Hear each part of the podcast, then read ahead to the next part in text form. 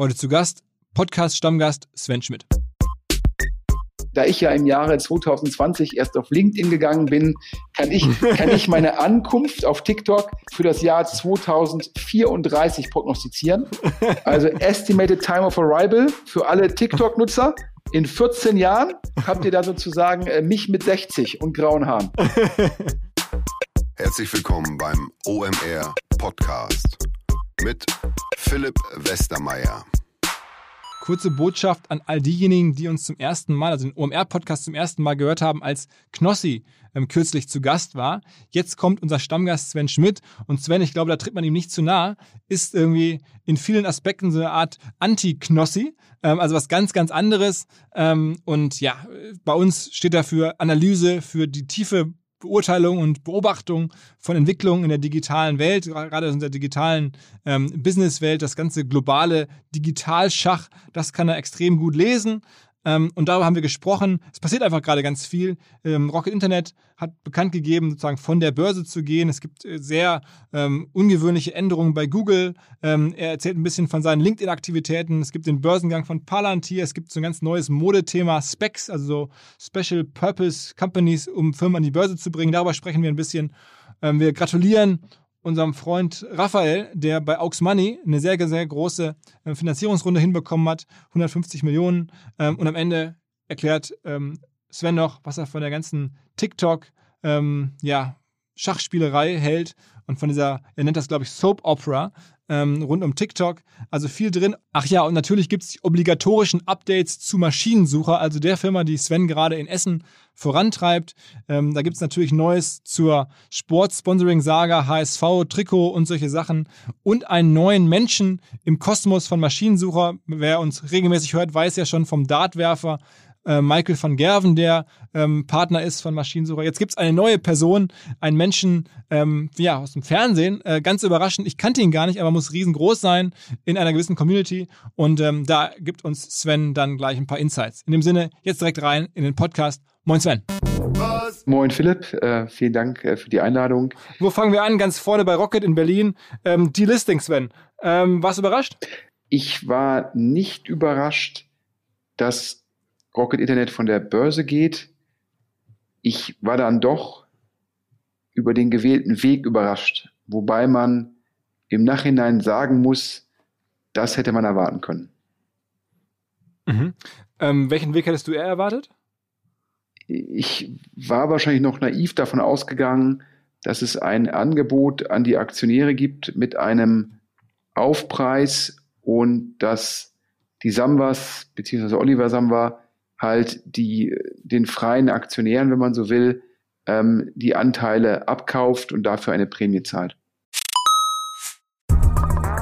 weil die Kolleginnen und Kollegen von Instafo, also der Jobplattform für den Tech- und Sales-Bereich, von der ich hier schon häufiger berichtet habe, mittlerweile bei uns doch groß engagiert sind hier im Podcast. Ihr hört immer wieder hoffentlich von Instafo. Deswegen habe ich die Kollegen vor kurzem mal selber persönlich kennengelernt und war wirklich sehr angetan. Sie haben mir dazu erzählt, es gibt eine neue Finanzierungsrunde in die Firma. 10 Millionen werden investiert. Das ganze Thema wird also immer relevanter. Daher nochmal hier mit Nachdruck der Hinweis. Wer Menschen sucht im Bereich Tech und Sales, denkt an Instafo. Die haben da scheinbar wirklich eine neue magische Soße gefunden, wo sie über ihre Plattform ein automatisiertes Matchmaking zwischen Arbeitnehmer und Arbeitgeber ermöglichen und das ist im direkten Marktvergleich dreimal effektiver, was die Quote von Bewerbung zu Einstellung angeht. Hilft natürlich auch, dass sie bereits über 100.000 passende Talentprofile auf der Plattform haben und dass man sehr, sehr schnell ins Gespräch kommt. Innerhalb von 48 Stunden bewerben sich die ersten Talente bei den Arbeitgebern oder man kann sogar als Arbeitgeber einer vorselektierten Gruppe an Talenten aktiv eine Nachricht schicken oder sie zum Chatten einladen, um sich noch schneller kennenzulernen und zu prüfen, könnte das passen. Also nicht nur ich und die Geldgeber offensichtlich glauben an Instafo, sondern auch mittlerweile über 1800 Firmen, darunter O2,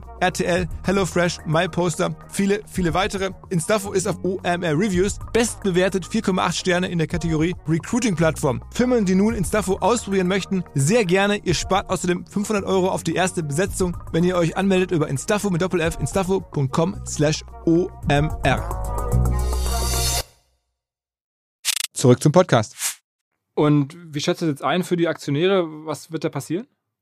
Also letztendlich, vielleicht für die Hörer, du hast es ja eben gesagt, es geht um ein Delisting. Was heißt das? Ähm, Rocket Internet will sich von der Börse zurückziehen.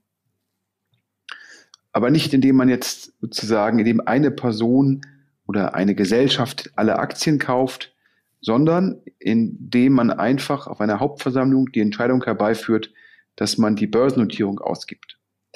Ähm, das ist für die freien Aktionäre dann mit dem Problem versehen, dass danach die Aktie nicht mehr handelbar ist. Also die Aktie wird daher illiquide und auch die ähm, Informationspflichten, ähm, die die Börsennotierung von Rocket mit sich gebracht hat, gibt es danach nicht mehr. Das heißt, man hat danach weniger Informationen und es gibt keinen aktiven Handel. Das heißt, es ist so ein bisschen so, als ob man danach mit wenigen Anteilen an einer GmbH oder nicht börsennotierten AG beteiligt ist. Ähm, und das, wenn man sich das anguckt, was es bisher bedeutet, heißt eigentlich immer, ähm, dass damit der Aktienpreis ähm, ent, entsprechend fällt und es halt zu keiner Prämie kommt. Der deutsche Gesetzgeber hat gesagt, dass dann halt im Rahmen eines solchen Delistings ähm, der Preis gezahlt werden muss, ein Durchschnittskurs der letzten Monate. Und ich glaube, es sind im Fall von Rocket 18,57 Euro. Und glaubst du, dass das jetzt schon länger in den Köpfen der Protagonisten da war? Oder glaubst du, dass es das wirklich eine, auch eine Corona-Opportunität ähm, ist? Ich glaube persönlich, äh, dass Corona ja hätte ja eigentlich Rocket Internet Aufschwung geben sollen, da die meisten Digitalfirmen und auch dementsprechend Beteiligung von Rocket Internet ja wahrscheinlich zumindest mittelfristig ähm, von der beschleunigten Transition von Offline zu Online durch Corona profitieren werden. Ähm, ich glaube, es ist eine, eine Entscheidung, die sicherlich sehr gut von Oliver Samba und seinen Brüdern vorbereitet worden ist. Ähm, wenn man sich anschaut, ähm, zum einen Alexander Kuttlich, der zweite Vorstand, hat Rocket verlassen. Der neue Vorstand war zumindest eine überraschende Entscheidung. Nach meinem Verständnis auch Abbau von Personal in der Rocket-Zentrale. Ähm, das hat schon alles darauf hingedeutet, ähm, dass man vielleicht nicht mehr sich darauf einstellt, ja, die Börsenerwartungen erfüllen zu wollen. Und ähm, parallel hat man auch in der Kommunikation gemerkt, dass die Kommunikation gegenüber den Aktionären, gegenüber dem Kapitalmarkt bei weitem nicht mehr so offensiv und optimistisch war wie noch vor dem Börsengang und kurz nach dem Börsengang. Auch ein Zeichen, dass man dort letztendlich keine Kurspflege betrieben hat. Und wenn man natürlich ein Delisting vorhat, wenn man natürlich einen Rückkauf vorhat, wenn man natürlich noch Aktien aufkaufen will zu dem Delistingpreis, ist es natürlich sinnvoll, ähm, letztendlich den Preis vorher vielleicht nicht sozusagen ähm, in Anführungsstrichen anzutreiben. Also es gab ja so Aussagen nach dem Motto, wir haben auch keine Ideen mehr so richtig. Also sehr, ne, was du gerade sagst, sagen wir mal, sehr defensive Kurspflege, sagen wir es mal so. Und dazu haben jetzt ja so einige Digitalbeobachter gesagt, das sei auch so ein bisschen schon fast so eine Art Bankraub ähm, an den Aktionären, die damals beim IPO zu fast doppelten Kurs äh, gekauft haben. Siehst du das auch so? Sagst du, das ist das Risiko, dass man gehen muss, wenn man ähm, bei sowas mitmacht als, als Aktionär? Also ich glaube persönlich, dass äh, die der Aktionärschuss in Deutschland nicht ausreichend ist, was ein Delisting angeht. Es kann nicht sein, ähm, dass das ohne Prämie ähm, vonstatten geht. Es kann nicht sein, dass das ohne Wertgutachten vonstatten geht. Ähm, letztendlich der innere Wert der Rocket-Aktie ähm, ist wesentlich höher als der aktuelle Aktienkurs. Ähm, ich glaube über 30 Euro die Aktie. Also sprich, ich glaube es 4,2 Millionen, glaube ich, 2,4 Milliarden Eigenkapital, 2,5 Milliarden ähm, letztendlich äh, Marktkapitalisierung. Ähm, also dementsprechend glaube ich, da hätte, müsste der Gesetzgeber andere Regelungen vorsehen, im Sinne von, dass man dann ein Gutachten erstellen lässt. Und das müsste ja meines Erachtens relevant höher sein. Also daher, ich glaube auch der Jochen Krisch hat jetzt ja auf Exciting Commerce dazu einen Post gemacht, und hat gesagt, ja, er ist gespannt, was da noch passiert, äh, ob es da noch einen größeren Aktionär gibt, der versucht, da in Anführungsstrichen einen fairen Preis zu erzielen. Das ist natürlich immer schwierig. Kleine Aktionäre, naja, die haben dann halt sehr, sehr hohe Kosten und meistens dann komparativ nicht so einen hohen Upside daraus. Also es ist halt eine schwierige Situation, Ähm, wenn man sich die Börsenkursentwicklung anschaut, deutet es bisher nicht darauf hin, ähm, dass da jemand versucht, dann mehr rauszuholen. Denn ich glaube, der Aktienkurs ist nur ein paar Cent über dem Abfindungsangebot, was ja nicht dafür spricht, ähm, dass der Markt dort noch relevant mehr erwartet.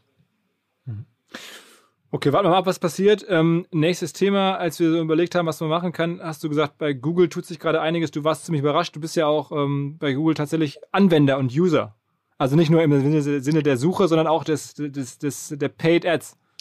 Ja, also mit der, mit der Maschinensucher-Gruppe oder mit der Machine Seeker Group, die ja Maschinensucher, Machine Seeker, Truck Scout, Werkzeugen und auch noch MSG Auctions ähm, um, umschließt, ähm, ist es so, dass wir zumindest für unsere Verhältnisse relevant Geld bei Google ausgeben, sowohl für die Google-Suche wie für YouTube, wie auch fürs Google Display ähm, Network. Das heißt, wir sozusagen nutzen da die verschiedenen Kanäle, die, die Google anbietet.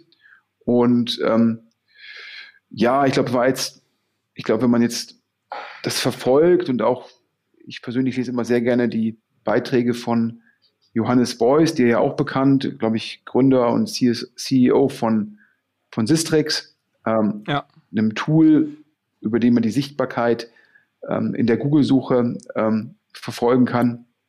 Speaker bei der aller, allerersten OMR in 2011, glaube ich, war dabei. Ja, Sistrix ist, glaube ich, schon lange, lange am Start. Ähm, ich gucke immer in den Bundesanzeiger, um rauszufinden, wie viel die verdienen, aber das scheint der Kollege immer sehr gut zu verstecken. ähm, ja, auf jeden Fall gab es jetzt drei Sachen, die mich gewundert haben, weil ich glaube, sie machen ähm, das nicht unbedingt effizienter. Ähm, und eigentlich gibt es ja bei Google immer zwei Stoßrichtungen. Die eine Stoßrichtung ist, wie kann ich letztendlich, ähm, ich sag mal ein bisschen bösartig, organische Klicks ähm, reduzieren und zum anderen halt äh, bezahlte Klicks durch ähm, nochmal dort die Gebote in Anführungsstrichen äh, aus Perspektive von Google optimieren. Aber man hat meines Erachtens eigentlich meistens geguckt, dass man Marktmechanismen aufrechterhält und sich auch an Auktionslogiken hält. Ähm, da gab es in der Vergangenheit schon ein, zwei Ausnahmen, das fand ich schon kritisch, weil ich ja eigentlich immer glaube, dass es mittelfristig sozusagen auch für den Anbieter einer Plattform wie Google sinnvoll ist, Marktmechanismen aufrechtzuerhalten. Gab es in den letzten zwei, drei Wochen drei Änderungen. Im Fall von YouTube-Werbung, Google meines Erachtens zumindest, äh, wir haben sind notifiziert worden, ist Google vom, äh, ja, da ist ja auch ein Höchstgebot, welchen, was zahlt man, was ist man bereit für ein TKP zu zahlen und dann wird das halt immer wieder auf Cookie-Basis geguckt, ja, und dann ist der Preis letztendlich das zweithöchste Gebot plus ein Cent. Und da hat Google ähm, umgestellt, dass das Höchstgebot auf Ziel-TKP, also letztendlich ein Vorgehen, wie das Criteo oder längerem schon macht, ähm, dass man, man sagt, hier, ich bin jetzt bereit, 10 Euro TKP zu zahlen, ähm, dann wird das halt austariert, dass die 10, TKP, 10 Euro TKP ausgeschöpft werden. Wenn man sagt, das Höchstgebot ist 10 Euro TKP, dann per Definition zahlt man dann einen geringeren TKP. Und ähm, die Preislogik des zweithöchsten Gebotes plus einen Cent führt meines Erachtens dazu, dass ich als Bieter äh, meine Gebote genauer aufsteuern kann. Eine genauere Aufsteuerung heißt meines Erachtens mehr Markteffizienz. Und dass man das umgestellt hat bei YouTube und dass man das auch, dass man aus Maximalgeboten Zielgebote gemacht hat, ähm, das finde ich also per se schon nicht effizient und auch die Vorgehensweise der Umstellung, da würde ich sagen, boah, das war schon tendenziell eher frech. Mhm, mhm. Und was hast du noch gesehen an Änderungen? Ähm, es gibt ja jetzt in einzelnen Ländern eine sogenannte Digitalsteuer, die dann Google betrifft, unter anderem in Österreich. Und diese Steuer schlägt jetzt Google zum Schluss einfach drauf, obendrauf. Also eine 1 zu 1 Weitergabe der Steuern. Ähm, und mh, auch da, also in dem Fall ist es vorher kommuniziert worden. Auch da hätte ich gesagt, oh, letztendlich mh, hm, meines Erachtens nach ähm, sollte das auch per, per, Definition im Gebot drin sein. Ja, jetzt sind, müssen Die Hoffnung von Google wird sein, dass manche Bieter diese Kosten nicht ändern, äh, diese Kosten im Endeffekt nicht umlegen intern und so die Gebote ändern, was man tun muss per Definition. Äh, wenn vorher ein Gebot von 8 Cent optimal gewesen ist, sollte jetzt ein Gebot von 8 Cent sozusagen minus 5 Prozent und dann, wenn die 5 Prozent wieder aufgeschlagen, effizient sein. Und Google hofft sicherlich, dass die Leute ihre Gebote nicht anpassen und dann die Steuer, die additiv ist, einfach so akzeptieren. Wir als Machine Seeker Group werden unsere Gebote anpassen. Googles These wird sein, dass halt viele Leute die Gebote nicht anpassen und dann auch die Leute, die die Gebote anpassen, im zweiten Schritt wieder gezwungen sind, wieder höher zu bieten, weil die anderen halt durch die Nichtanpassung halt höher bieten. Ähm, also höherer Effektivpreis durch den additiven Aufschlag ex post. Aber am Ende ist das trotzdem so, dass diese Steuer ähm, einfach durchgereicht wird. Das ist ja irgendwie. Was heißt durchgereicht? Naja, also letztendlich, wenn ich jetzt irgendwie sage, ähm, also keine Ahnung, ähm, wenn du jetzt morgen deinen Werbepartnern sagst, ach übrigens, die ähm, Podcast-Werbung, die ist jetzt 10% teurer, ähm, weil meine Lohnsteuer hat sich verändert, ähm, das wäre auch komisch.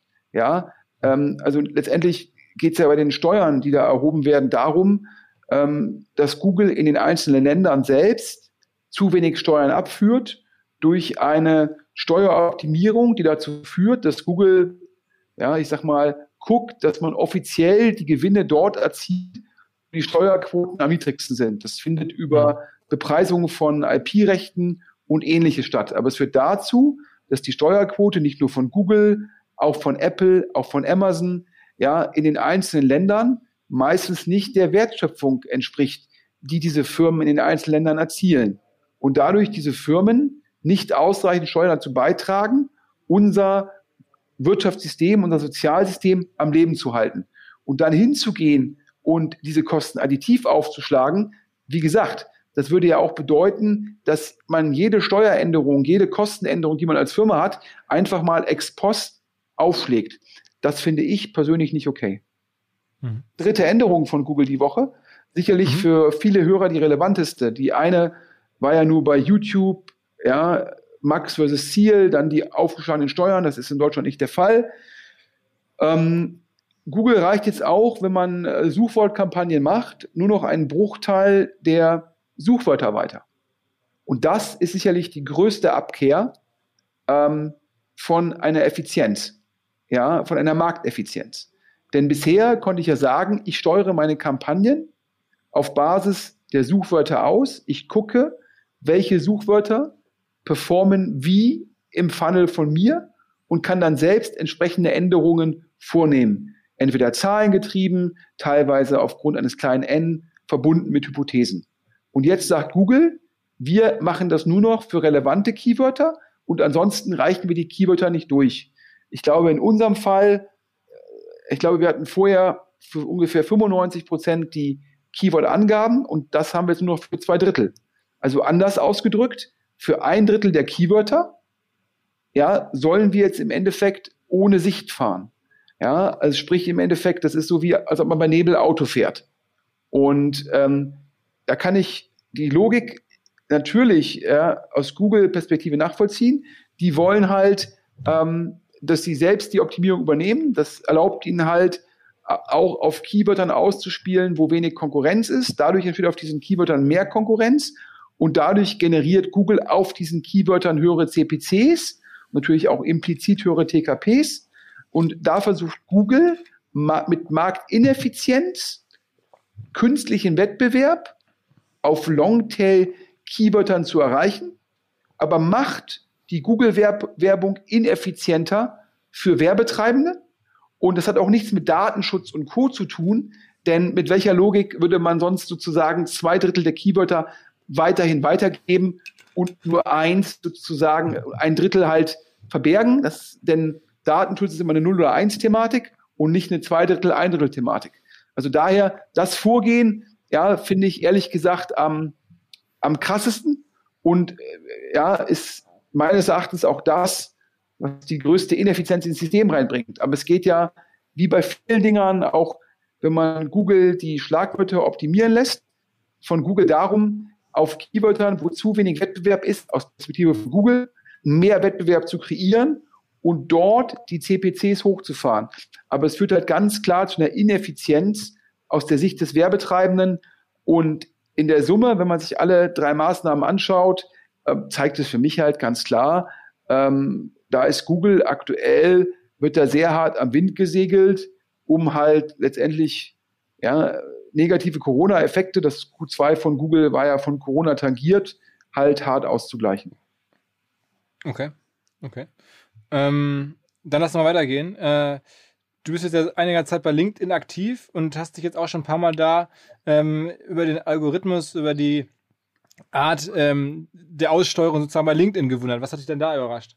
Nur, ich glaube, also jetzt muss man erstmal sagen, ich bin ja so ein bisschen ähm, äh, dank dir bei LinkedIn, du äh, hast ja bei LinkedIn, ich sag mal, während Corona, ähm, äh, ja, hast du dich da intensiv drum gekümmert und hast dann ja relativ schnell ähm, sehr viele Kontakte und Follower aufgebaut. Ich merke aktuell, äh, wie schwierig das ist, wenn man nicht schon sozusagen über eine Reichweite, eine Bekanntheit wie deine anderen Stammgäste oder du verfügst. Ja, ich glaube, ich äh, bin da irgendwie weniger als zehn Prozent ja, ähm, deiner Kontakte und, und Follower auf LinkedIn. Aber parallel muss ich sagen, dass äh, wenn man auf LinkedIn ähm, interessante ähm, Inhalte generiert, dass diese Inhalte dann auch ausgespielt werden, ohne dass man dafür sozusagen zumindest aktuell zahlen muss. Gehe davon aus, dass analog zu Facebook auch LinkedIn später versuchen wird, ähm, Reichweite zu monetarisieren. Aber aktuell kann man da noch sehr gute Reichweite ähm, aufbauen und sicherlich, sage ich mal, in unserer, in deiner, in meiner Tech-Blase, wo natürlich viele Leute auf LinkedIn sind, also auch natürlich die Leute, die da selbst Content generieren, also ich sag mal jetzt First Mover, die kann man da aktuell sehr gut erreichen. Ähm, aber klar glaube ich halt, dass das Produkt per se, das ist ja LinkedIn, ist ja weiterhin, die Umsätze kommen über, über Recruiting-Tools. Ähm, und natürlich auch über B2B-Marketing-Tools, was der Fokus ist. Ähm, aber man merkt halt, dass jetzt im Bereich ja, Funktionalität meines Erachtens Facebook und Instagram teilweise ausgereifter sind. Ähm, ich habe einmal so einen Artikel geschrieben, Artikel, was heißt das für die Hörer, die mit LinkedIn nicht so vertraut sind? Ähm, einen normalen Post, der hat auf LinkedIn ein Zeichenlimit. Ich weiß nicht warum. Ähm, wenn man den überschreitet, dann muss man einen Artikel schreiben. Und dann kann man wiederum einen Post machen, wo der Artikel dranhängt. Das baut natürlich nur additive Friktion auf. Also sprich, das ist ja wie ein Funnel. Jemand sieht den Post und muss dann den Artikel öffnen. Und da wird eine Hürde eingebaut, um Inhalte zu konsumieren. Und die Hürde ist für mich meines Erachtens, ich kann den Grund der Hürde nicht nachvollziehen. Ähm, auf Facebook und Co. gibt es das nicht. Ist meines Erachtens viel sinnvoller, weil eine künstliche Differenzierung in Post und Artikel leuchtet mir nicht ein. Und das sind dann teilweise noch so die Kleinigkeiten, wo ich mir denke, das kann man noch optimieren. Ich glaube, dann war es auch mal ein, zwei Wochen lang so, dass der Algorithmus, zumindest bei mir, und ich habe es dann teilweise auch bei anderen auf LinkedIn gesehen, die sich da beschwert haben. Das, das Praktische ist ja, dass einer deiner Mitgründer, Philipp, der, der Christian Dietzer, ist ja Produktmanager bei LinkedIn und auch in Deutschland sehr gut vernetzt und dann schreiben manchmal die Leute den an und markieren den. Ja, es war nicht nur bei mir so, sondern auch bei anderen Nutzern, dass der dass der Algorithmus, der entscheidet, welche Posts ausgespielt werden, der war, glaube ich, für ein, zwei Wochen war der, war der etwas, ähm, in Anführungsstrichen, immer die gleichen Posts ausgespielt, zumindest wenn ich da in meinen Graph geguckt habe. Und das scheint jetzt aber behoben worden zu sein. Aber es zeigt halt, dass natürlich bei LinkedIn komparativ zu jetzt einem Facebook, zu einem Instagram nicht so viele Leute an diesem, sage ich mal, Social Graph arbeiten. Aber auf jeden Fall, ähm, ja, ich würde sagen, ähm, bleibt spannend und ähm, in manchen Posts erziele ich da sozusagen teilweise mit deiner Hilfe ähm, Zehntausende von Views und es gab letzte Woche auch mal einen Post sozusagen ohne sozusagen deine Unterstützung, ja, für die ich mich natürlich auch hier nochmal bedanken möchte. Hör bloß auf. Äh, gab es da auch nochmal einen Post von mir mit über 60.000 Reichweite und das zeigt dir, und das ist ja eine sehr, sehr enge Zielgruppe und das zeigt dir, dass LinkedIn für mich, für die Machine Seeker Group da als Kommunikationskanal gut funktioniert. Hinweis auf Findling. Findling ist eine sehr erfolgreiche SEO-Agentur, die bis vor einiger Zeit noch Webstube hieß und mir vor allen Dingen deswegen ins Auge gestochen ist, weil ihre Masterclass beim OMR-Festival ruckzuck ausverkauft war. In Minuten wollten Menschen hören, was die Kollegen von Findling zum Thema SEO zu sagen haben. Ein Grund dafür sicherlich die Referenzen. Findling arbeitet unter anderem für Firmen wie Snox, Ergotopia, Dermanostik oder mein BAföG. Der Fokus ist also, Firmen über Performance SEO beim Wachsen zu helfen. Wer herausfinden möchte, ob sich für ihn auch SEO lohnt oder die Ansätze von Findling vielleicht konkret lohnen, der kann sich eintragen. Es gibt keinen Sales Call, sondern eine kostenlose Beratung unter findling.de slash OMR. Also auf der Landingpage eintragen und dann gibt es eine Beratung, wenn es richtig gut läuft, vielleicht von Maurice Marinelli, dem Gründer persönlich.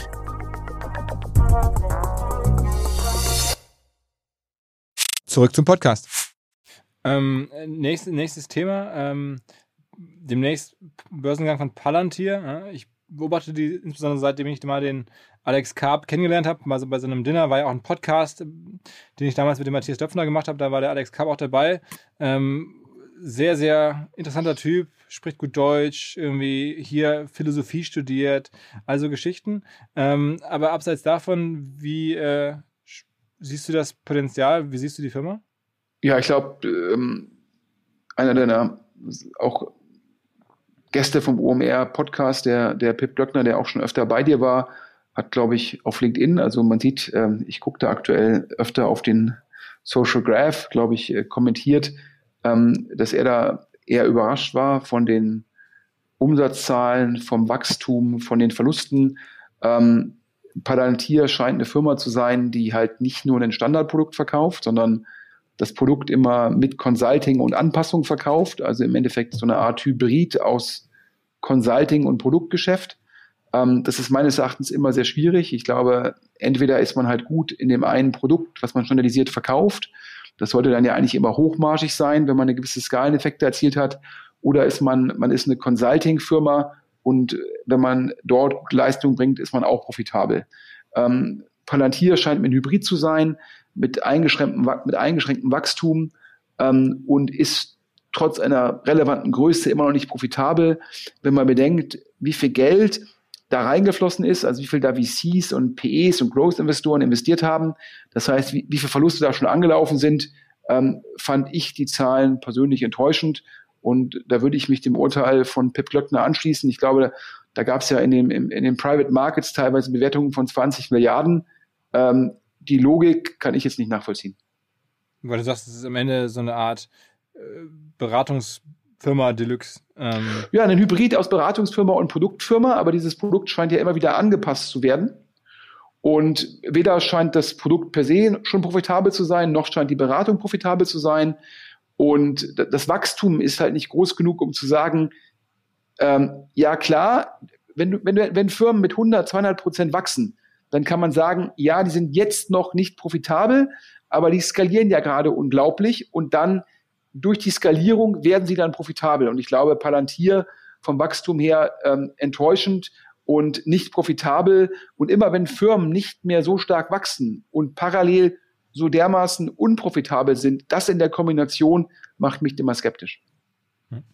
Wo wir gerade über die Börse sprechen, eine Sache, die ich mir auch irgendwie in den letzten Wochen angeschaut habe, weil ich so oft darüber gestolpert bin, das bislang gar nicht so richtig kannte, sind diese SPACs oder Specs, äh, diese Special Purpose Acquisition Firmen, die da jetzt gegründet werden. Kannst du das einmal ganz kurz sagen, was es überhaupt ist und wie du das findest? Ja, also Specs per se, da letztendlich gehen meistens bekannte Investoren, ähm, machen einen IPO mit einer Hülle und nehmen dieses Geld auf mit dem Versprechen, davon eine andere private Firma zu kaufen. Ähm, kriegen dann meistens letztendlich Konditionen, die man aus dem PE-Geschäft kennt oder aus dem VC-Geschäft, also 20 Prozent Beteiligung, also so eine Art Carry. Und in der Zwischenzeit gibt es da auch ein bisschen Modelle, die mehr kompetitiv bepreist sind. Also letztendlich kann man fast sagen, dass so ein SPAC ist im Endeffekt ein Special Purpose Vehicle eines Investors, ähm, der sozusagen dafür von den Investoren Geld einsammelt, mit der Besonderheit, ähm, dass dann dieses Vehikel, das im Endeffekt nur auf einen Deal bezogen ist, börsennotiert ist. So, und dann kaufen diese Specs halt eine private Firma, teilweise halt private Tech-Firmen. Und warum ist jetzt die Frage, verkaufen private Tech-Firmen an diese, an diese Vehikel? Ähm, da gibt es letztendlich, glaube ich, zwei Thesen. Die eine These ist es, dass ähm, aktuell teilweise die IPOs äh, am ersten Tag nochmal so einen Wertzuwachs haben, ähm, so das sogenannte Underpricing, ähm, dass die These am Markt ist, wenn man sich an so ein Special Purpose Vehicle verkauft, dann kriegt man einen effizienteren Preis als an der Börse, trotz potenziell ähm, den, den impliziten Kosten wie sozusagen diesen 20 Prozent von dem Initiator. Also sprich, dass man sagt, die Kosten sind geringer als das Underpricing. Das ist also Grund Nummer eins oder These Nummer eins und These Nummer zwei, die für mich nochmal valider erscheint. Ähm, aktuell ist ja dieses sogenannte, dieses IPO-Fenster in den USA unglaublich weit offen. Kombination aus einer sehr hohen Bewertung der Firmen an der Nasdaq und zum Zweiten auch durch das unglaublichen Gelddruck im Markt, also dass halt viel Geld gedruckt wird, was Anlagechancen sucht, gekoppelt mit diesen geringen beziehungsweise Negativzinsen, kommt da einfach unglaublich viele, ja, positiv gedrückt Rückenwind, ähm, negativ ausgedrückt würde ich sagen, eher einfach äh, eine Flut kommt da auf den Markt. Und wenn man jetzt eine private Tech-Firma ist und man ist vielleicht potenziell selbst noch nicht bereit für den Börsengang, ja, weil man noch nicht alle Prozesse hat, weil man das noch nicht so transparent darstellen hat, kann, weil man noch nicht die Kontakte hat. Dann, wenn man dann von so einem Spec gekauft wird, ist das wie so ein Börsengang durch die Hintertür. Das heißt, man nutzt halt, dass aktuell im Markt viel Geld ist und geht dann sozusagen durch die Hintertür an die Börse und äh, profitiert halt dann halt von den hohen Bewertungen, die es aktuell ja an den Anglizismus Public Markets so gibt. Und vielleicht ist auch die Kombination aus beiden Gründen. Und das führt halt dieses Jahr zu einem unglaublichen ähm, Spec-Boom. Da werden teilweise in den USA sechs, sieben Specs pro Woche machen da ein IPO, was auch dann wiederum im nächsten Schritt dazu führt, dass wir dann halt sehr viele äh, in den USA Specs haben, die gucken, welche privaten Firmen sie kaufen können, was dann wiederum die Pri Bewertung dieser privaten Firmen antreibt, weil es auf einmal viele Specs gibt, die sich dann bemühen, die privaten guten Firmen zu kaufen. Also das ist schon, da sehe ich schon immer so die Gefahr, ja, der Spec ist so ein bisschen Hype, dann die Firmen, die da gekauft werden zu dem Kurs, ist viel Hype dahinter. Ähm, also ich würde sagen, das sind dann oftmals ja, Investments, die dann zukünftig sicherlich eine gewisse Varianz aufzeigen werden. Hm. Okay. Ähm, apropos Investment, ähm, unser gemeinsamer Kumpel Raphael, von, Gründer von Aux Money, seit vielen, vielen Jahren am Markt, sozusagen das Ur-Fintech, kann man so sagen, Aux Money, die haben jetzt in die Woche 150 Millionen ähm, Finanzierung bekommen. Äh, erstmal natürlich Glückwunsch, oder? Muss man sagen. Ja, also, also herzlichen Glückwunsch, zeigt mal wieder, dass ähm, äh, herausragende Gründer auch in schweren Zeiten äh, ausreichend Kapital aufnehmen können. Ähm, ich glaube, es war äh, Corona generell für Fintechs gesprochen ähm, schwierig deswegen. Also klar, wir hatten ja schon öfter über den äh, Corona-Einfluss gesprochen und hatten halt gesagt, klar, für Reisen, Events wie OMR natürlich äh, Corona extrem negativ, für andere Digitalfirmen positiv durch die Beschleunigung ähm, der, der Offline- zu Online-Transition. Für die Fintechs ja ein zweischneidiges Pferd. Ähm, für solche Marktplätze wie, wie Aux Money, da war immer die Marktthese, dass das potenziell halt ähm, die, die Ausfallraten erhöht. Ja, also daher gab es dann viele Investoren, die solchen Marktplätzen skeptisch gegenübergestanden haben aufgrund von Corona. Aber es zeigt wieder, ähm, dass Top-Gründer halt auch in solchen Zeiten, wo sie zumindest partiell relevanten Gegenwind haben, ja, solche Runden auf die Beine stellen können. Ja. Und äh, daher da, da mein Respekt äh, an Raphael und sein Team. Und das, aber bevor jetzt hier die Hörer denken, ja, so ein Gründer kann auch über Wasser gehen. Ähm, wir hatten ja mal schon mal, glaube ich, zwischen den Zeilen kommuniziert, dass wir ähm, vor kurzem ein Minigolf-Wochenende gemacht haben, Philipp, äh, du und ich mit Freunden. Da war auch der Raphael dabei und wie gesagt, einer der besten Gründer sicherlich ähm, in Deutschland und äh, im Fintech-Bereich sicherlich ganz, ganz vorne dabei. Und da können wir nur einen Hut vorziehen. Minigolf spielen, Philipp, da muss er noch ein bisschen, da muss er noch ein bisschen üben, oder? ja. Also daher, ich glaube, man kann nicht zu viel verraten, indem man sagt, so gut wie der Raphael im Fintech-Bereich ist, so gut wie er im Fundraising ist, so gut wie er als Gründer ist, da merkt man halt, die meiste Zeit verwendet er auf die Firma und Minigolf, ja. Na, aber dafür kann er richtig gut Tischtennis. Das stimmt, das stimmt, stimmt. Also fair geht vor. Ich sag mal, er kann Fintech, er kann gründen, er kann CEO und er kann Tischtennis. so Minigolf und äh, kann er nicht so gut. Und sozusagen, äh, wenn man ihn fragt, ähm, wer ist deutscher Meister, dann äh, sagt er irgendwie sowas wie Borussia Dortmund. Weil er wahrscheinlich einfach seit zehn Jahren sozusagen keine einzige Tabelle der Bundesliga mehr verfolgt hat. Fokus, okay, Fokus, okay. Fokus, das merkt man da. Ja. Ähm, letztes Thema, auch das geht jetzt so seit Tagen rum und irgendwie ist es immer in, in den ganzen Branchenmedien drin. Ähm, TikTok, äh, das Thema, dass die das, das US-Geschäft verkaufen sollen. Man fragt sich, wie soll das funktionieren? Kann das wirklich so sein? Ähm, kann man da Firmen zu zwingen? Da gibt es ja verschiedenste Meinungen. Wie ist deine? Ja, also erstmal ähm, ist es zumindest äh, von außen wahrscheinlich sozusagen aktuell die Soap-Opera ähm, der äh, globalen Tech-Szene. Ähm, ich persönlich muss sagen, ähm, hier TikTok und auch ähm, die chinesische Regierung kriegt hier nicht mein Mitleid, ähm, denn so wie ich ja schon öfters gefordert habe, gefordert habe, ähm, Google und Co. in Europa abzuschalten, ähm, damit sich in Europa ähm, eigene Champions entwickeln können.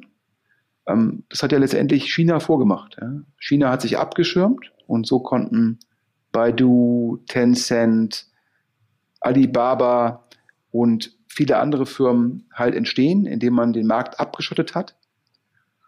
Und sich jetzt im Umkehrschluss wundern, wenn jetzt die USA sagt, wir schirmen uns ähm, vor chinesischen Firmen ab, indem wir halt äh, TikTok ähm, in, den, in den USA halt entsprechend verbieten.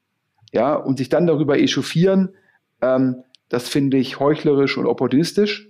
Ähm, also eigentlich der richtige Move dann absolut, vielleicht sogar. Absolut, absolut. Und jeder, jeder EU-Politiker sollte dann sagen, okay, es wäre nur konsequent, Google,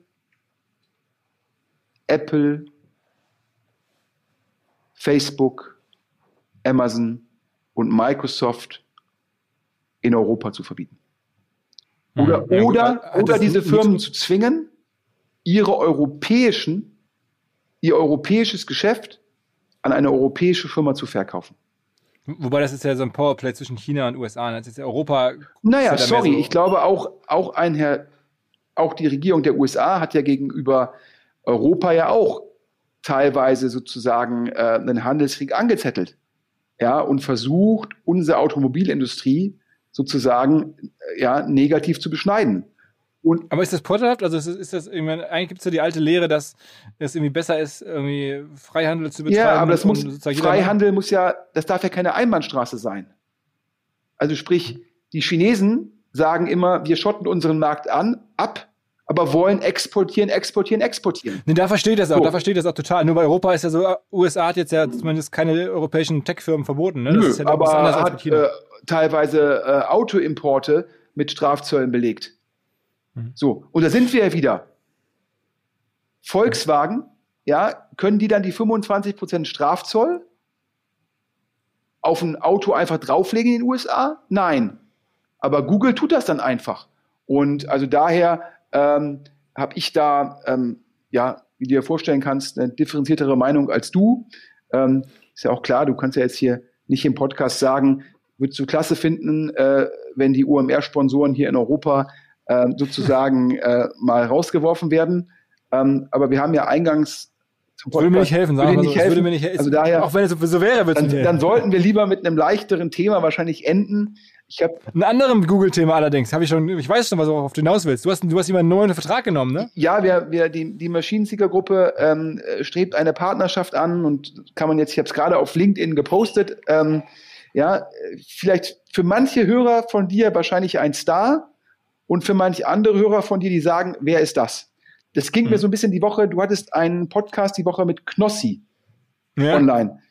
Und dann habe ich gesagt, wer ist Knossi?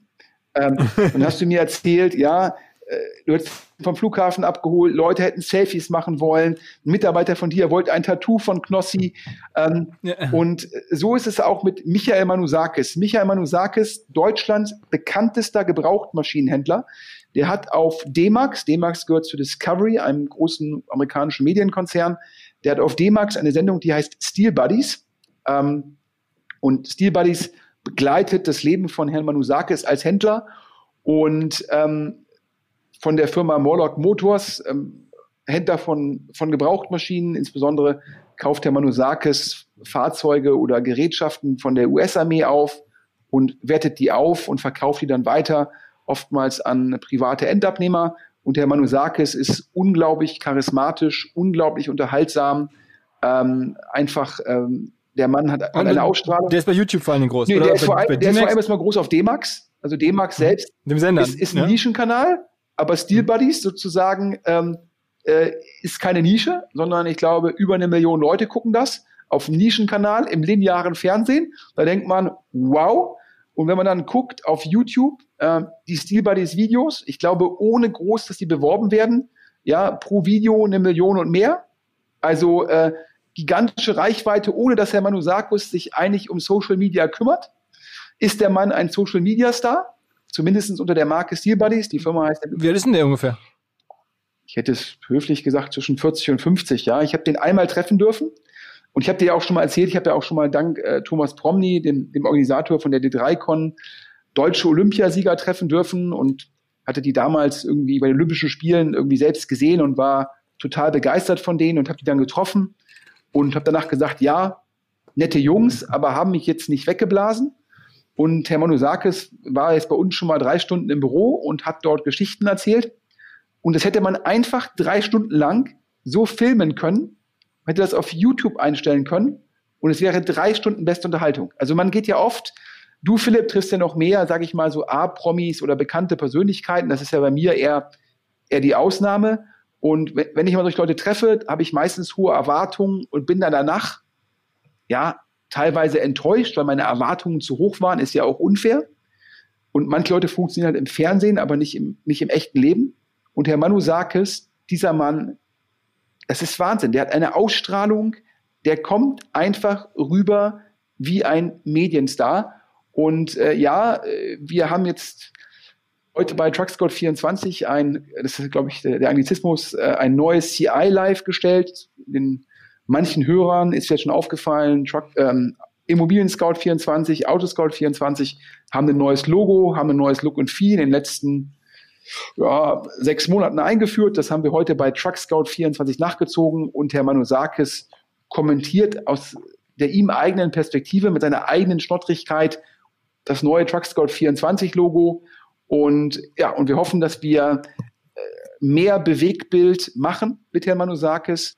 Aber ihr habt einen lang langfristigen Vertrag. Also wie lange ist der jetzt bei euch dein Testimonial? Also wir haben da im Endeffekt eine, sage ich mal, eine mündliche Einigung, ähm, wo wir hoffen, dass wir mit Herrn Manusakis drei Jahre lang zusammenarbeiten dürfen. Ähm, in diversen Bereichen muss man ganz wichtig sein, mit Morlock Motors und Herrn Manusakis, denn die Marke Steel Buddies gehört äh, D-Max Discovery, also da muss man auch den Hörern, muss man ganz klar trennen.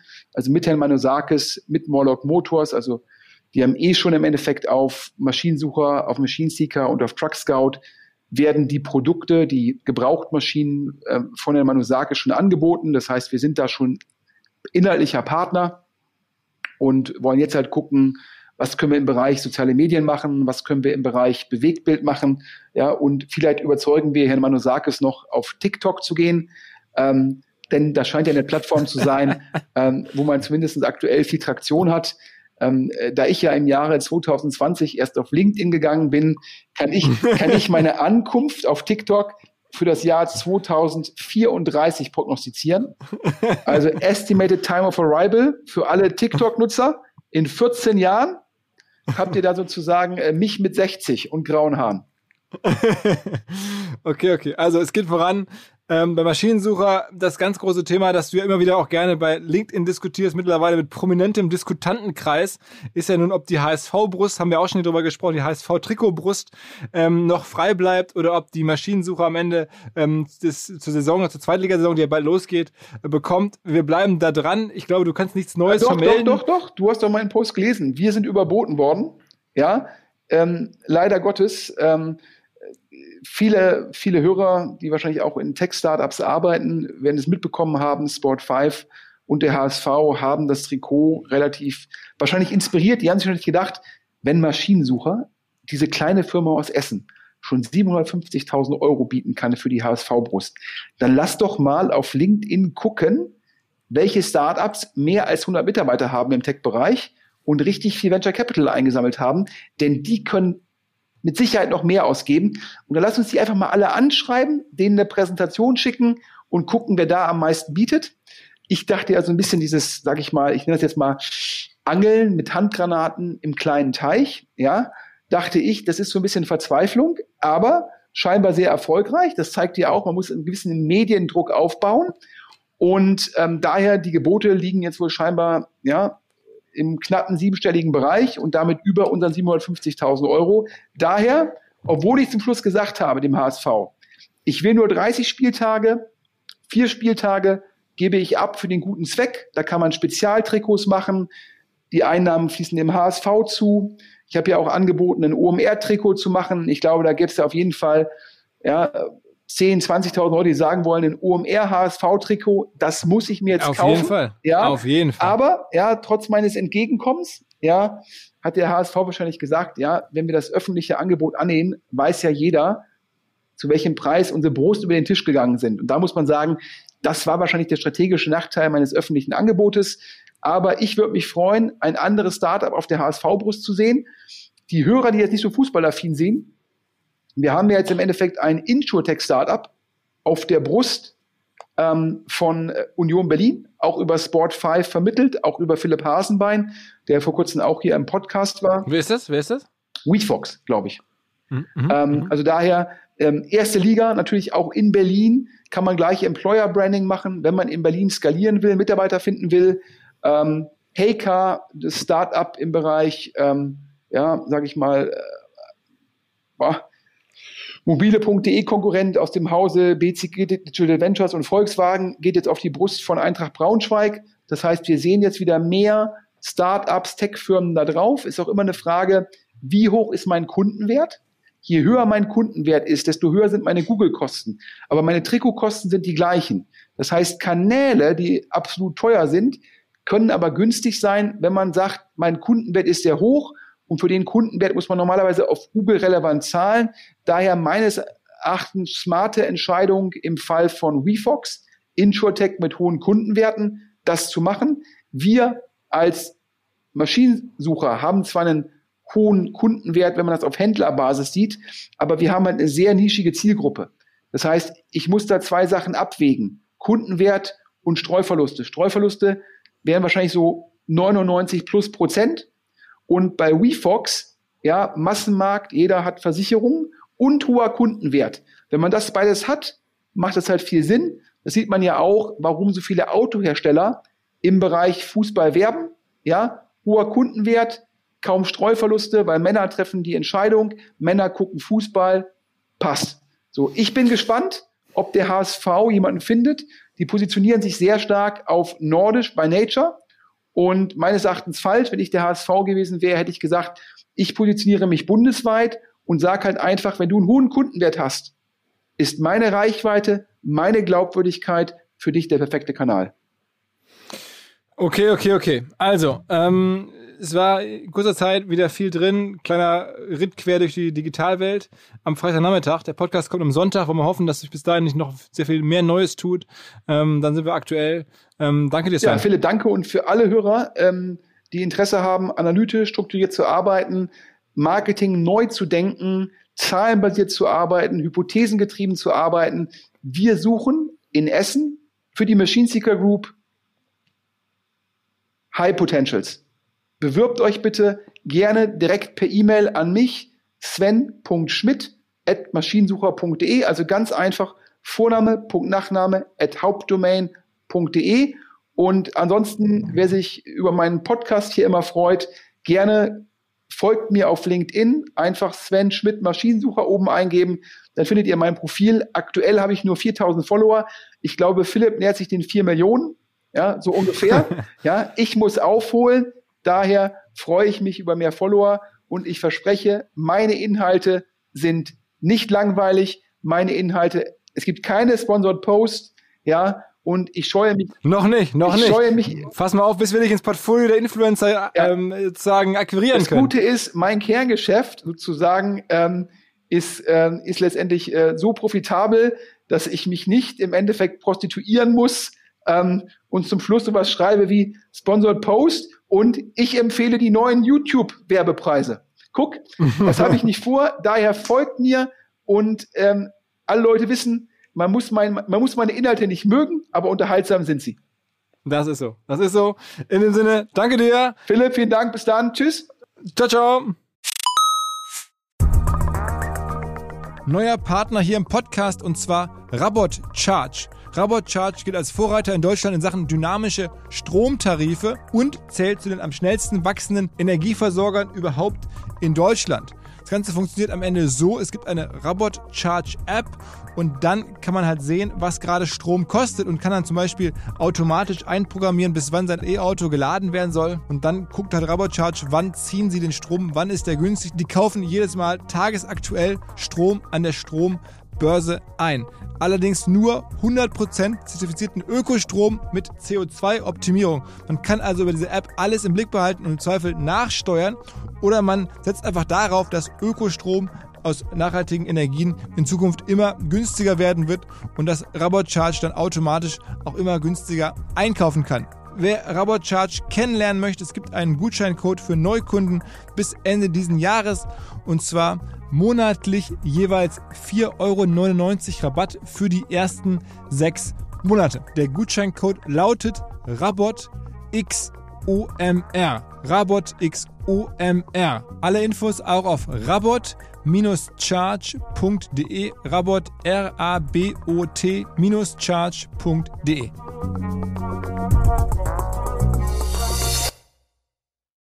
Zurück zum Podcast.